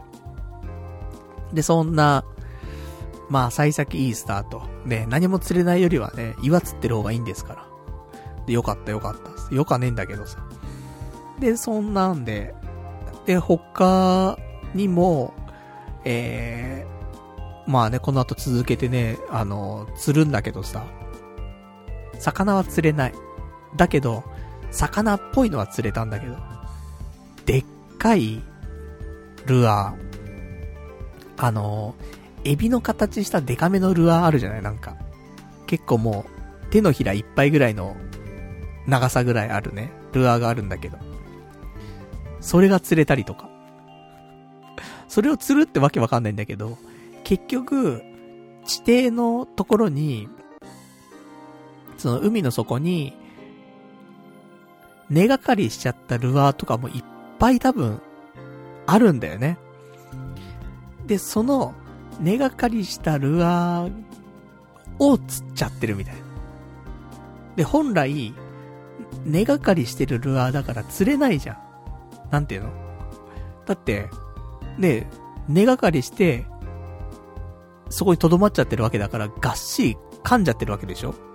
地底を。そのルアーを俺が釣ろうとしても、ね、釣れないはずなんだけど、多分俺の、その、結んだ SC ノットが、ね、強固だったから、他の人だったら切れちゃったような根がかりなやつも、パワーで、ね、持ってこれたみたいな。で、そんなんで、根がかりしてんなーとか思って。抜けねえな、抜けねえなと思って、あ、抜けたーと思って。巻いていくと、ね、ルアーが引っかかるっていうね。ルアーが何個釣れたかって。結果、そのでかいルアーが2つと、あとちっちゃめのルアーが4つかな釣れて、いやもう結構じゃトータルその6つぐらいルアー釣れてさ、あとい、岩ね。もう、儲かる儲かるね。使えばいいよね、それをね。なんか将棋の駒みたいだよ。もう戦って、ね、ゲットしたものを、また再利用していくみたいなね、感じでさ。だそんなんで、ルアーばっかり、釣ってさ。で、魚釣れないのよ。全然釣れないなぁと思って。で、俺、ルアー投げるの下手くそなのね、結構ね。で、なんか、あさっての方向飛んでっちゃったりするからさ、なんか、ね、周りにも迷惑かけちゃうなぁなんて思ってさ。もうちょっと広いところでやりたいななんて思いながらもさ、練習したいじゃん。もうちょっとね、まっすぐ飛ぶようにさ。なんか右飛んでっちゃうんだよね。ビヨーンつって。ダメだなぁと思って。まっすぐ飛ばすようにちょっとね、頑張んないといけないななんて思いながらさ。で、やってたんだけど。で、もう時間もね、21時ぐらいから始めて、22時、23時、24時行って、で、1時、2時、3時と、まあ、6時間ぐらい夜釣りしてさ、釣れないわけ全然。これダメだなーつって。で、もう暑いのよ。しかも。夜なのに、その日もう熱帯夜で、28度ぐらいあんだよね。28度とか30度とかあるからさ、もう暑くてさ、もう蒸してるし暑いし、もうなんか最近ね、生活サイクルもむちゃくちゃだからさ、ちょっと眠くなってきてるし、しんどいし、みたいな。で、釣れないし、みたいな。どうなっとるんだと思って。でもね、まあ、釣り、久しぶりだしね、まあ、岩とか釣れてるしと思って。まだね、何にも釣れてないわけじゃないからさ、まだいいかと思って。じゃちょっとね、引き続き、ね、釣ってこうなんて思いながらさ。で、4時ぐらいになってくると少し日が出てくるというか、明るさが出てくるんだよね。でさ、そうすると、今度ね、朝釣る人たちがさ、参戦してきてさ、すげえ混んでくるの。で、ただでさえ、なんかもう、混んでる状況なのにさ、結構混んでんのよ。だって最初、21時とか22時ぐらいの時には、俺の、俺たちの隣、左隣とか、結構隙間空いてたわけ。で、隙間空いてておっちゃんがいたんだけど、途中で、間いいですか？みたいな。言われてさ、入ってきたお兄ちゃんいてさ。でもいいですか？って言われてさ、ダメですとは言えないじゃない。ああ、ど、どうぞ、つってさ。入ってきたお兄ちゃんいいんだけどさ。で、それでも、もう近いなとか思って、俺も、ね、コントロールがあんまり良くないからさ、ルアーの。だから、ちょっとどうかななんて思いながらもさ、いいですよ、なんつってつってたけどさ。したら、朝方になったらさ、より人が混んできてさ、俺と、そのお兄ちゃんの間に入ってきて、ここいいですかつっもうダメですとは言えんからね、と思って。でも、その距離2メートルぐらいなのよ、横。本当に、だから、2メートルだから、人一人、2メートルもないんじゃないかな。1.5メートルぐらい。だから人が一人、寝っ転がん、寝っ転がったぐらいの距離感ぐらいしか隙間なくて、そこに入ってきてさ。で、まあ、そこに入ってきてつか、3メートルぐらいあるのかな？俺とお兄ちゃんの間は3メートルぐらいあって、そこの間に入ってくるから、その1.5メートルぐらいのところだよね。お互いに。ところに入ってきてさ、ここいいですか？いや、よかねえだろって思いながらも。ね、狭すぎるだろうと思いながらもね、どうぞつって。で行ってさ、さすがにちょっと狭いななんて思いながらさ、釣りしてたんだけどさ。で、結局、あのー、今回も、えー、魚は釣れず、手応えも特になく、ね。手応え欲しいよね。なんかちょっとでも、まあ、魚群がいて、そこに投げて、なんかちょっと引っかかったんだけど、とかさ。ちょっとだけ食いついた感じしたんだけど、とかさ。あればよかったんだけど。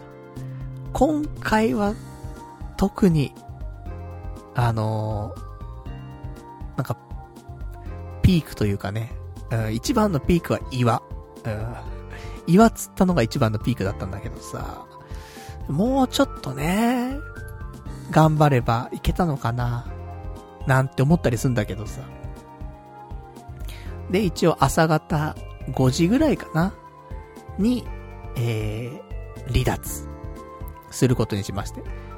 本当はね、朝、朝まずめでさ、朝まずめで、あのー、一番ね、朝釣れるタイミングはあったんだけど、やっぱりなんかもう狭いし、あともう、なんだかんだ言いながらも、21時からね、ずっとやってるからさ、なんだかんだ8時間ぐらい釣ってるんだよね。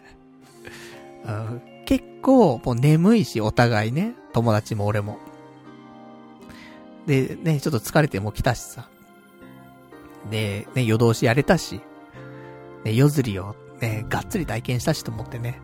じゃあちょっと今日はこれで離脱しようか、つって。で、離脱して。で、まだ、超過としてはね、岩、1個。あと、ルアーが、ね、でかいの2個と、ちっちゃいのが4個。とかで。まあ終わってしまいましたけどもね。まあまたね、釣りシーズン来ましたから。少しずつね、8月9月と、ね、ちょっとやっていけたらなと思ってますけどもね。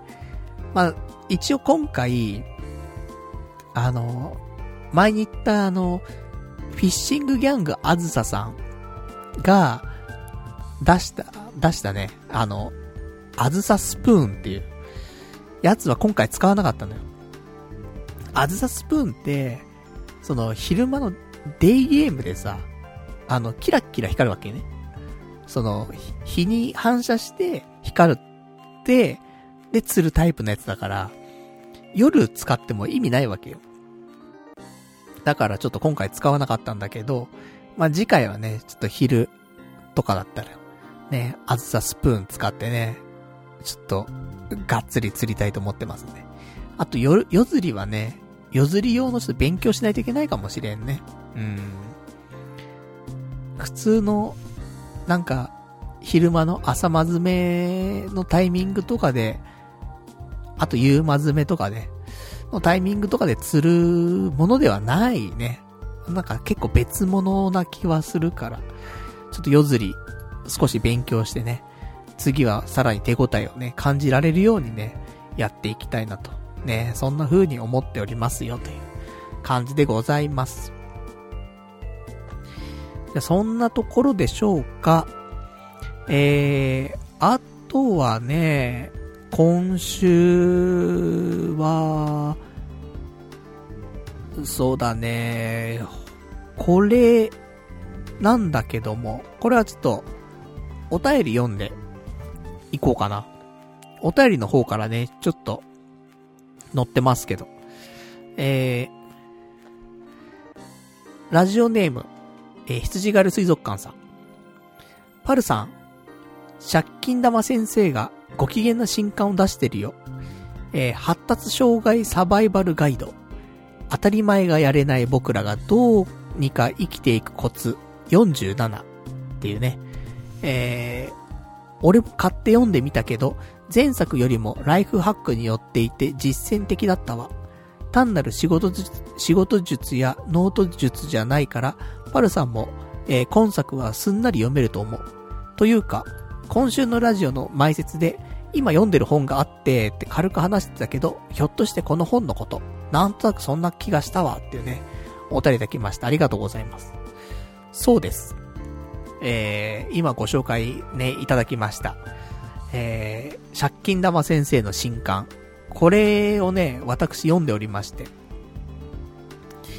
でね、えー、まだ読んでる途中なのよ。ょっと一週間があっという間すぎて、本読む時間なくて、ちょっとね、あのー、読み終えてないんですね。までもそんな中でも、あのー、なんだろう、ご紹介できる部分は結構あるかなと思ってんだけど、でも結局ね、見て、そうだね、もうちょっと、来週かな？まあ半分ぐらいなんでね、まだ読んでるのね。なので、ちょっとこの辺を読み終わったら、ご紹介していきたいなと思っておりますんで、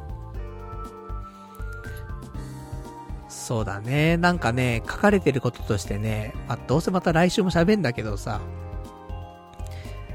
あの、生活をね、生活の設備に投資しましょうみたいな。そういう項目があってさ。で、食洗機、食器洗い機ね、を買うと、先延ばし人生が解決できますよって書いてある。いや、食洗機とか高いし置く場所ないしどうすんのよとかって思うんだけど、実際、その、食器洗わないことによってのストレスだったりとか、あるじゃん、そういうのって。俺、食器さ、1ヶ月ぐらい放置してあんの、洗うの。やばいでしょ結構。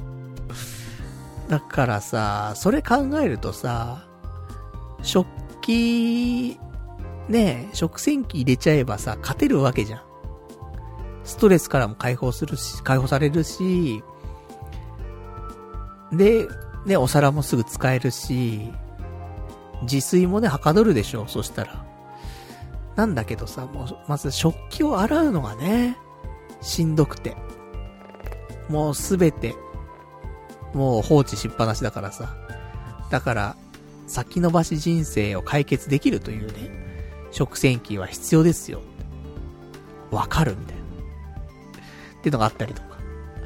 もう本当に食洗機は最高だと。なんで買わないんだと。買わない理由がないみたいな。ぐらいのね、感じだったからさ、食洗機もすごいなーなんて思ったりとか。ま、さすがにちょっと置く場所がないからね、食洗機を置けないんだけどさ、置けるんだったら買うかもしれないね。そのぐらい、うん、必要なのかもしれないね。この時代、この時代というか、俺たちみたいな人間にはね、先延ばしがすごい。食器を1ヶ月洗わないってある？まあ、あるんだけどさ、俺、俺にはね、全然あるんだけど。とかさ、あとはね、今すぐ寝床に課金せよってなってね。寝床、その、マットレスだったりとか、そういうところにお金をかけましょうみたいなのがあって、で、これ実践してるんだよなと思って。あの、今使っているさ、そのマットレスがさ、まあ、ちょっと高くはないんだけど、1万3000円ぐらいのマットレスなんだよ。マットレスっていうかその、あの、凹凸があるさ、タイプのさ、マットレスで、あの、なんていうの、重心とかっていうのをさ、結構分散してくれるマットレスで。これ結構良くてさ、それまで、すごいなんかもう、ベッド寝づらかったの。でもソファーベッドだからさ、まあそれはそうなんだけど、普通のね、専門のベッドだったらそんなことないんだろうけど、ソファーベッドだから出づらいし、なんか、安眠できないし、と思って、首痛いし、とかいろいろあったんだけど、このマットレスにしてから、すごいいいんだよね。もう結構長く使ってると思うんだけど。だから、あのこれはね、えー、童貞ネットのホームページの左側のところに、アマゾンのリンクつけてあるんだけど、そこにこのマットレス確か、あの、掲載していたと思います。結構いい。あの、高いマットレスはね、4万5万しちゃうのあるけど、これ1万3000とか5000とかで買えると思うんで、全然いいと思うよ。相当いい。で、今週とかね、俺枕使ってないからね。あのまあ、それもどうかって話なんだけど、あの、枕のさ、カバーをさ、選択したんだけど、その選択したカバーを枕につけるのがめんどくさくて、枕を使わないっていうね。そのぐらいもなんか、日々の生活がね、堕落してるんだけど。でもこのマットレスだったら、枕使わなくても、寝られる。うん。っていうレベルなんで、結構いいですよのもあります。だから寝床にはお金かけるのは本当あの、その通りと思だからそんなのは書いてあったりとかするのでね、そういうライフハックっていうのかな。うん。設備ハック。とかいろいろあったからね、あのー、結構面白いかなと思います。ちょっといくつかね、あのー、読んで面白いところがあったらね、えー、まあ、ピックアップしてね、ご紹介したいと思いますんで。まあ、よかったら、えー、発達障害サバイバルガイド。当たり前がやれない僕らがどうにかして生きていくコツ47ってやつでございます。俺発売日に買ってます。ね。発売日にというか、えー、事前予約して買ってます。ね、借金玉先生ね。なんか、あの、ツイッターとか見てるとなんか大変だなーなんて思うんだけどさ、その、いろんなね、アンチがいるから、スルーすればいいんだけど、スルーしないでね、なんかいろいろ戦ってんだよね。借金玉先生。大変そうだなーと思って。で、スルーしたらいいのになーって思うんだけど、スルーできないんだろうなーと思って。だから、なんかそんな姿も見ながらね、ちょっと本の方もね、ちょっと読んでみたいな感じで。なんか、その、ね、俺たちよりというか、俺たちっていう表現しちゃうとね、いや、俺は違うんだか、みたいな。みんな思うかもしれないけどもね、なんかうまく人生がいかないとかさ、生きづらいとかさ、思ってる人、いたら、ね、こういう本もありますんでね、ちょっと読んでみると、あの、少し、なんか人生がね、楽になったりとかするかもしれないんでね。まあそういうのもいいんじゃないかなと思います。まあそんなところでしょうか。あとは今週お話ししたいことなんだけど、一応話するかね。うん。しようか。じゃあ、えー、でも気づくとさ、もうね、あのー、夜中なんですよ。もう夜中の3時10分なんだよね。やばいよね。今日ね、ラジオが2時間遅れだったのよ。なんかね、昼間動いたせいかね、なんか疲れちゃってて、疲れちゃったんだかなんかもう握力もちょっと入んな、力入んなくて、だから、今思えば熱中症だったのかって思ったりすんだけど、ね、握力、なくなっちゃったりとかするとね、結構熱中症の症状とかって言うもんね。だから熱中症だったのかなって思ったりするんだけど、で、いつも22時からね、始めてるんだけど、ちょっとできないなと思って、横たわってたの。ちょっと遅れますなんつって。で、横たわったらもう2時間過ぎちゃってさ、何やってんだと思って。で、このままラジオ今日やらないで明日やるって選択肢もあるななんて思ったんだけど、まあ、やらないとなあのー、本当にやらなくなっちゃうからなと思って。で、埋設始めて。で、で、埋設結局1時間半ぐらいやっちゃってさ。なので、ねえ、0時から1時間半やったら、1時半ですから。1時半から始めたらね、そりゃ今3時過ぎちゃいますよって話なんだけど。迷惑な話だよ。ね。周りの人からしたらさ、3時、ね、もうだから12時からだよね。0時から3時過ぎまで、ずーっとなんか喋ってるやつがいるみたいな。ね、やべえ隣人がいるんだけどって言われちゃうよね、本当にね。でもしょうがないんです。ね、ライフワークだからさ、やるしかないんですけどもね。じゃあ、そんなんで、じゃあ今日、ね、もう一個お話ししましょうか。今週買った VR のエロ動画、ね、このご紹介なんですけど。いる？一応ね、あのー、買ったものは紹介しようかなと思っていて。なんかあのー、先週さ、アンナミラーズ見に行ったりとかしてさ。で、アンナミラーズのコスプレしている、その VR 動画、あったら買おうっていう話したんだけど、なくて。ないのよ。全然。で、メイド喫茶の動画はいくつかあったんだけど、なんかしっくりこなくて。もうちょっとレストランっぽい方がいいなと思ってさ。なんつうのかな。その、今回行ったアンミラを彷彿、彷彿とさせる、なんか VR があったらいいななんて思ったんだけど。まあ、なかなかなくて。で、いろいろ探してたわけ。コスプレとかさ。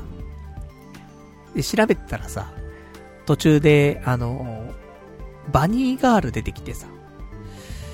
俺、バニーガールが好きなわけ。もう、サンドの飯とバニーガールだったらバニーガール。うん。かなハンバーガーとバニーガールだと、バニーガール。うん。パンブームが来てるけどもね。パン美味しい。パンブーム来てるけど、やっぱりバニーガールが好きなんだよ。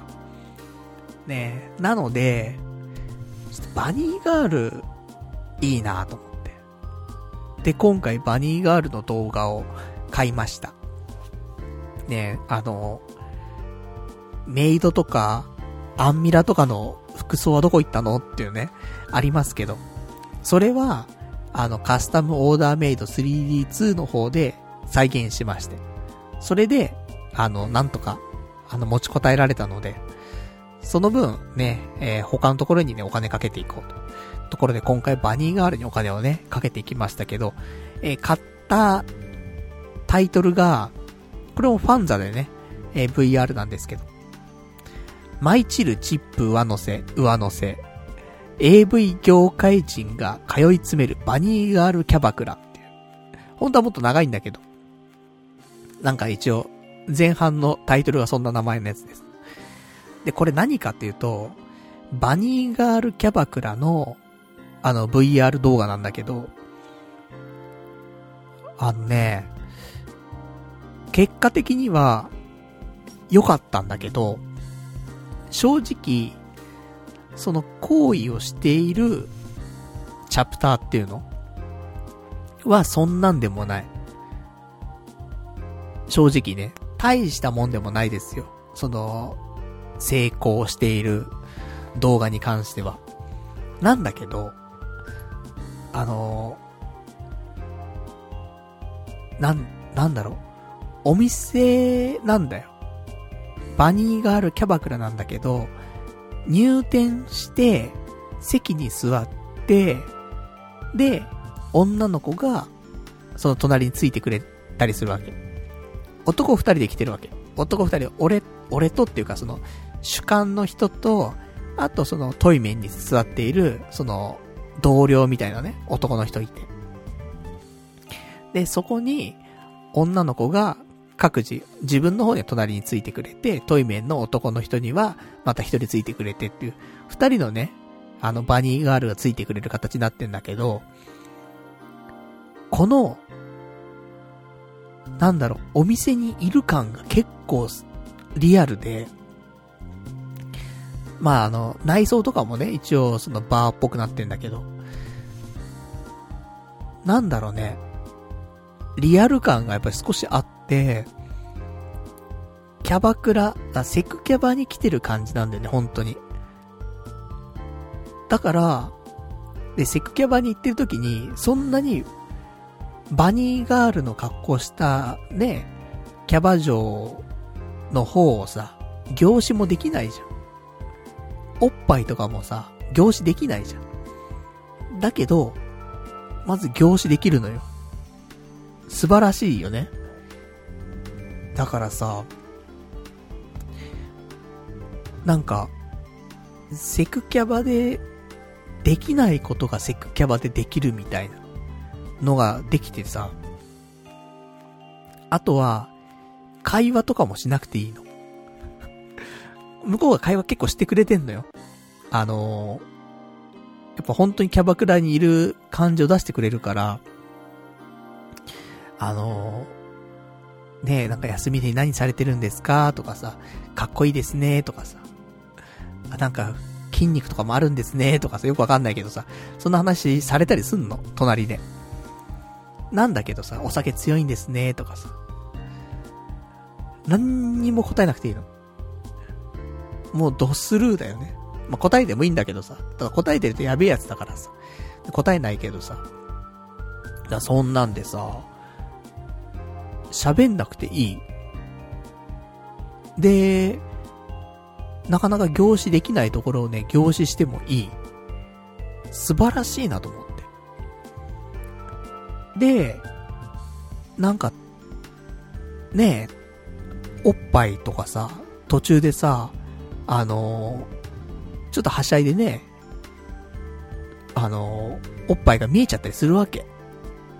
まあそれは見えんだけど、最後ね、もう AV なんだからさ、最後行為するわけだからさ、まあ、おっぱいが見えてくるのは当然なんだけど、その、セクキャバとか、キャバ、キャバクラにだよね。キャバクラにいる中で、おっぱいポロリしちゃうわけ。ちょっとテンション上がるんだよね。なんか、いいぞ、つって。そういうね、新しい楽しみ方ができたなと思って。だから行為よりも、行為に至るまでの時間が尊い。うん。こんな、なんか、おじさんになったんだろうね。何でも、え、エロいシーンだったら何でもいいって思った私がいましたけど、昔は。今は、エロいシーンに行くまでのその過程を楽しめるようになってきた。普通にキャバクラにいる感じ。で、だからキャバクラ、今後キャバクラもし行くことがあったら、あの、俺テーブルの上にいるんで、みたいな。皆さん好きにしててください、みたいな感じできたらいいな。女の子つかなくていいんです。凝視してるんで、みたいな。会話とかもいらないんで、みたいな。舐め回して見てますんで、みたいな。VR でいいんで、みたいな。そういう楽しみ方ができるかな、なんてちょっと思ったりもしたんですけどね。まあ、そんな感じ。あのー、結構、女優の方も、あの、おっぱいが大きい方でね、スレンダーなのにおっぱい大きくて、だから見応えもあってね、良かったなと思って。あの、よかったら VR で、えー、マイチルチップ、上乗せ上乗せ、AV 業界人が通い詰めるバニーガールキャバクラっていうやつ。よかったらちょっと見てもらえると、いいんじゃないかしらと思います。そんな感じでございますな。じゃあ、あとはですね、うーん、今週話したいことは、まあ、そんなところで、えー、あと、まあ、一旦この辺で終わりにしましょうか。ね。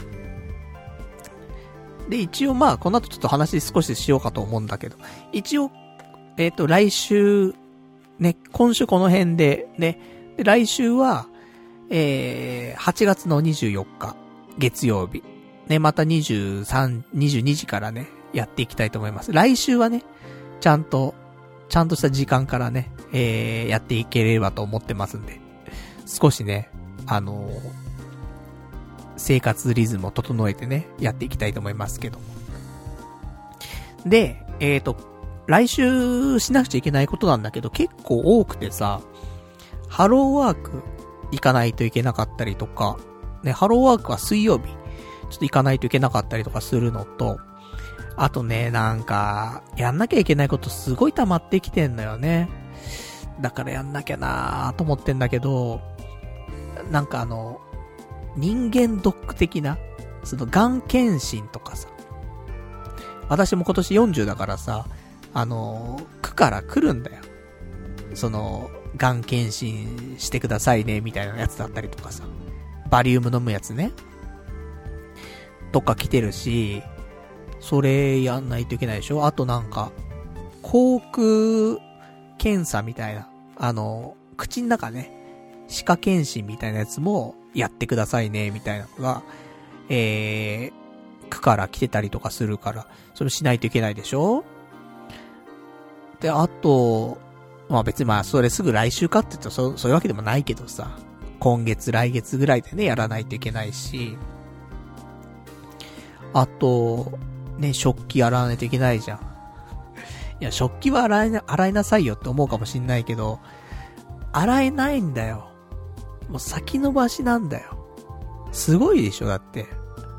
1ヶ月。1ヶ月洗うじゃん。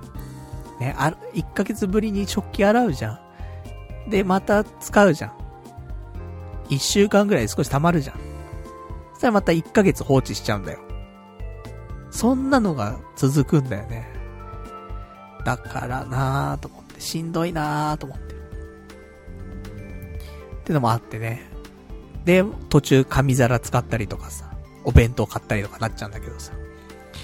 だからね、少しでも食費をね、浮かせたりとかしないといけないっていう時は、米炊いたりとか、ね、パスタ茹でたりとかしてさ、ね、やんないといけないわけですからね。まあ、そんなね、ところなんだけど。とか、あとは、本も読まないといけないでしょ？ね借金玉先生の本も読まないといけない。他にも、えー、トイレ掃除しないといけない、もううんこが、こびりついてんだよ。2ヶ月ぐらい。前にね、キャプテンハク先生がさ、トイレ掃除とかすると運気上がりそうでしょみたいな。した方がいいですよつって言ってたから俺トイレ掃除とかね、したんだけどさ。一回だけだよね、トイレ掃除したのね。そっから。二回目は行かないよね、なかなかね。で、そんなんでトイレ掃除もしないといけないじゃん。ね、うんこついてる便器、毎日見てんの。気がめいっちゃうよ、本当に。とかさ、他にもゴミ捨てとかしないといけないじゃん。ね、溜まってるわけ、ゴミ、まあ、まだセーフかな。うん、でもね、ペットボトルとか機関とかも結構増えてきたからそっちも捨てないといけないじゃん。で、あと、パチスロ行かないといけないじゃん、みたいな。朝から並んで。明日もパチスロでしょ、どうせ俺。こうやって夜中のさ、3時半ぐらいですよ、今。ラジオ終わって。で、明日、パチスロ朝10時に並ぶんでしょ。終わってんな、みたいな。ね。あるし。あと、フィンペシア。あの、髪の毛の薬ね。AGA の薬。フィンペシア、なくなっちゃったから。注文したんだけどさ、まだお金振り込んでないのよ。振り込むのが面倒で。先延ばししちゃって。これ振り込まなくちゃいけないじゃん。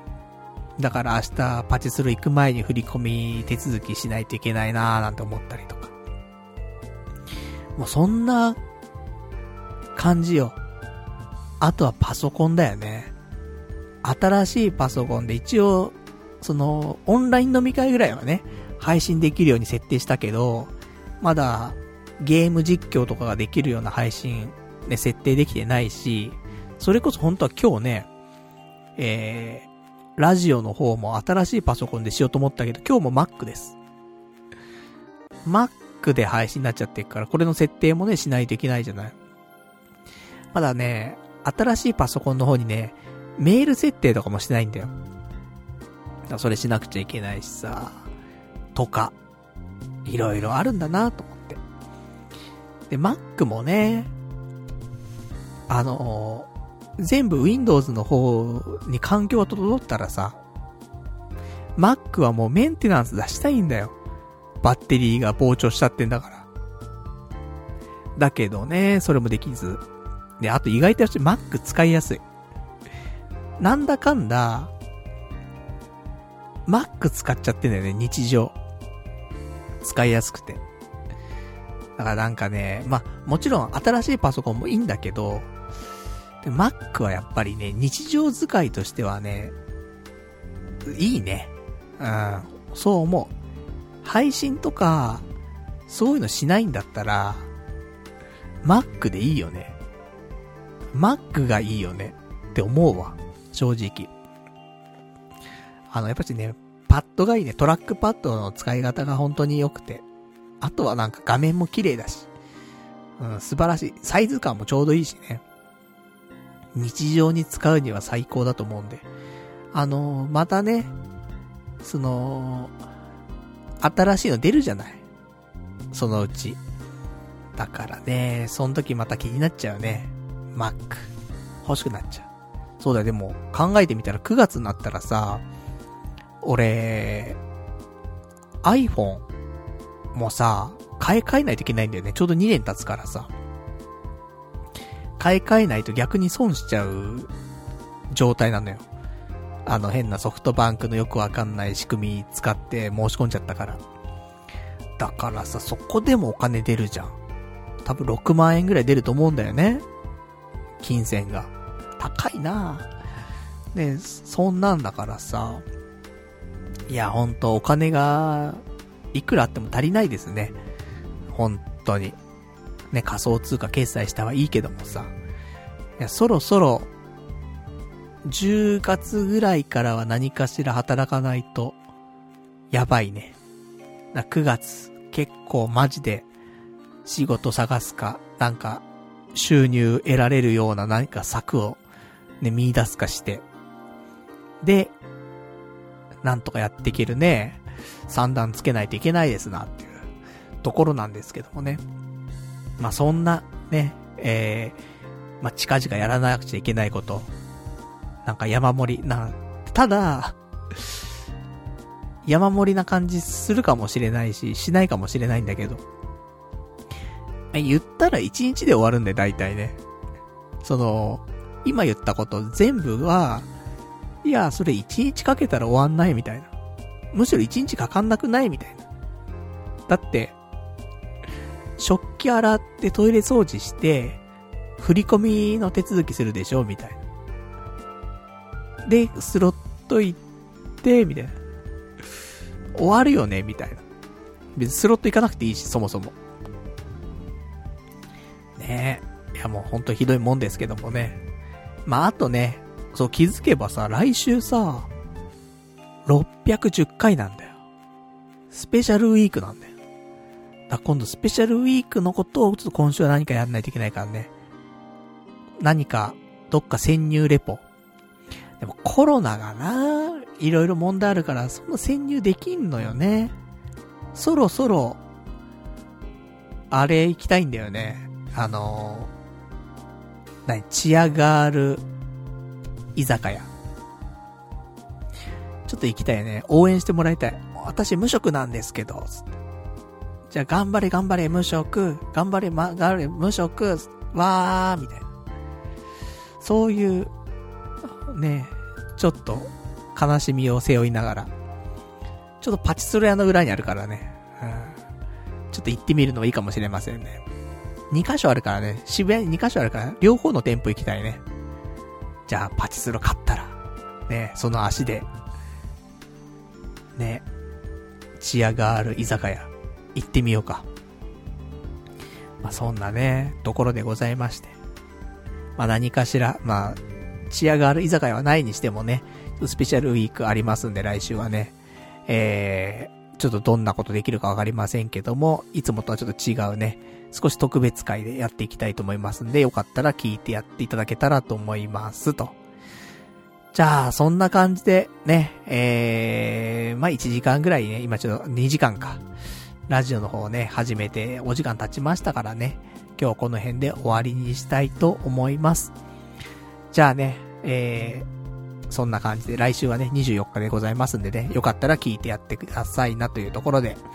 じゃあ、今日もね、長い間お付き合いいただきましてありがとうございました。